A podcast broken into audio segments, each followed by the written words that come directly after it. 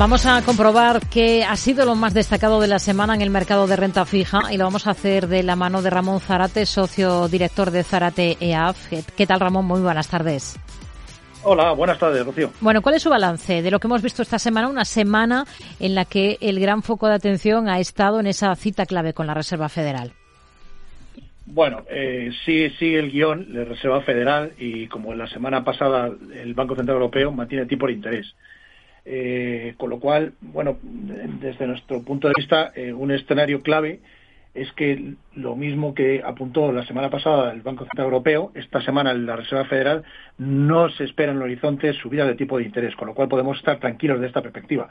Y parece que no se está valorando suficientemente por los mercados y en general por los inversores. Esto quiere decir que podemos alargar la duración de los vencimientos de los, bonos de la cartera de renta fija sin excesivo riesgo, porque no se esperan a a largo plazo, a corto plazo, ni a largo plazo incremento de los tipos de interés.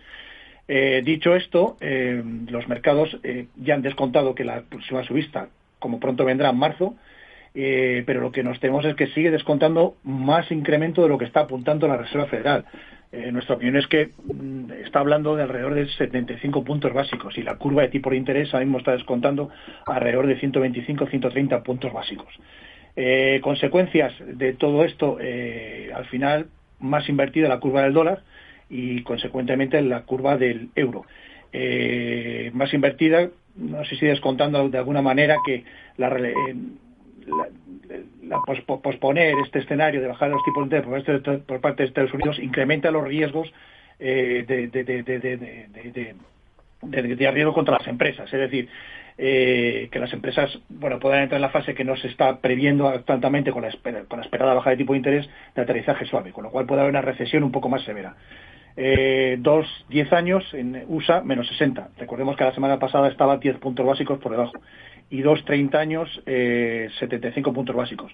Eh, la noticia positiva es que no se ha incrementado demasiado la rentabilidad de 30 años, eh, americano, me refiero en términos de tipo de interés, eh, se mantiene estable 30 años y la negativa en términos de relación eh, deuda con tipos de interés, sobre todo en Estados Unidos, es que se mantienen positivos el diferencial entre el tipo de interés de la deuda que paga 10 años Estados Unidos y el tipo de interés de la deuda 30 años en Estados Unidos. De tal manera que el 10 años el asset swap está más 8 puntos básicos, es decir, paga más el tesoro que el tipo de interés que se está descontando en el mercado, y en el 30 años más 40 puntos básicos. Hmm.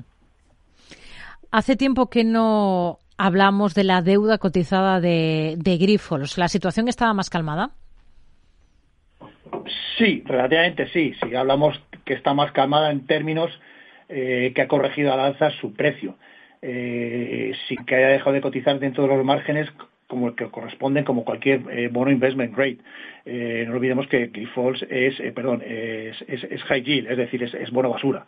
Esto quiere decir que ha corregido alrededor de un 6-7% en precio desde, el, desde el, momento más que descontaban 15, 15 y 16% bajo el precio, desde máximos, que estaba descontando el precio de, las, de los bonos de sol, que tienen muy pocas emisiones, 6-7 emisiones. Eh, pero ahora mismo en rentabilidades en pantallas lo que estamos viendo es el, 870 eh, con vencimientos 2028-29 eh, que en dólares y 100 puntos básicos por debajo de 770 en euros.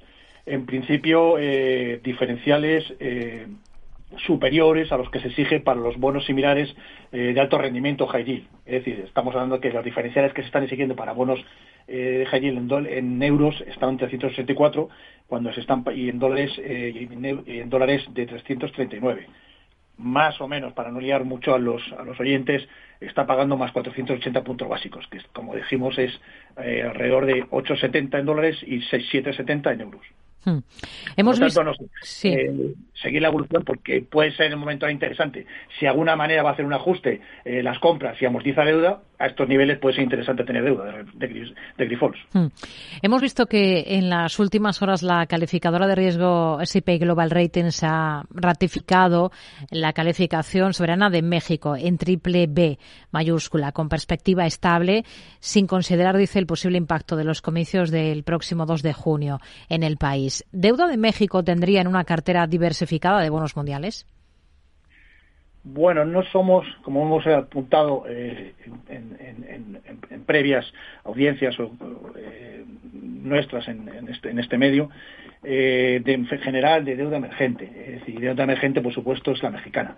lo cierto es que lo que ha hecho Standard Poor's es ratificar que, que está bien como está. Es decir, ni dice que va a empeorar, que es lo que esperábamos todo el mercado, pero tampoco va a mejorar y los ratios que estamos hablando es un tipo de cambio del, peso 17-15 contra el dólar, eh, lejos de los, del año 2020 cuando llegó a estar en 21 pesos por dólar, pero mucho más lejos de los cuando era un, estado bollante eh, con cotizaciones de 13 pesos dólar, es decir, que tenía valor. Con lo cual, mm, eh, no lo tenemos tan claro que haya que estar. Rentabilidades que están pagando son puramente de mercado. Hablamos que bonos a 10 años de, la República Federal están a 6,14. ¿Esto es un diferencial razonable? Bueno, ¿puede ser una manera de diversificar las carteras? Sí, pero vamos, tampoco está pagando tan agresivamente por, por simplemente eh, que ratifique que, está en la senda de, practicar las, las, las, eh, las reducciones y las, las, estructuraciones necesarias para reducir el déficit, que no olvidemos que está por encima del 5%, con lo cual, vamos a ver, y con todo el riesgo político que tiene ahora mismo toda la zona. Eh, que no, no, es, no es precisamente un acicate para que reduzcan sus déficits. Con lo cual, tener en cartera, bueno, sí se puede tener, pero siendo conscientes de que, es lo que es, eh, que al final deja de ser eh, un bono triple B que tiene altos riesgos de que baje su rating y se convierta en un bono basura. Hmm. Ramón Zarate, socio director de Zarateaf. Gracias. Muy buenas tardes. Buenas tardes, Rocío.